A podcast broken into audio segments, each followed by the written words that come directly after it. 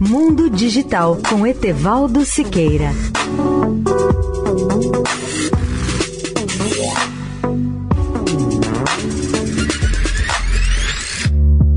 Olá, ouvinte da Eldorado. Começo por lembrar que o primeiro satélite artificial da Terra, o Sputnik 1, foi lançado no dia 4 de outubro de 1957 pela antiga União Soviética.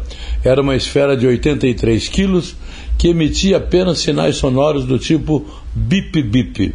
Vejam agora o que aconteceu no mundo, 64 anos após o Sputnik.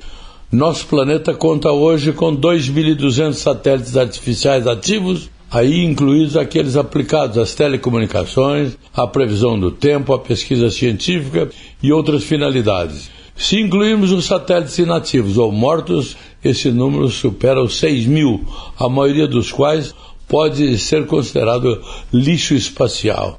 Quanto às suas aplicações, 61% dos satélites hoje em órbita são dedicados à comunicação terrestre, enquanto 27% deles pertencem à categoria de observações. Os satélites pertencentes a governos correspondem a 21% do total, aí incluídos 13% de satélites com objetivos militares.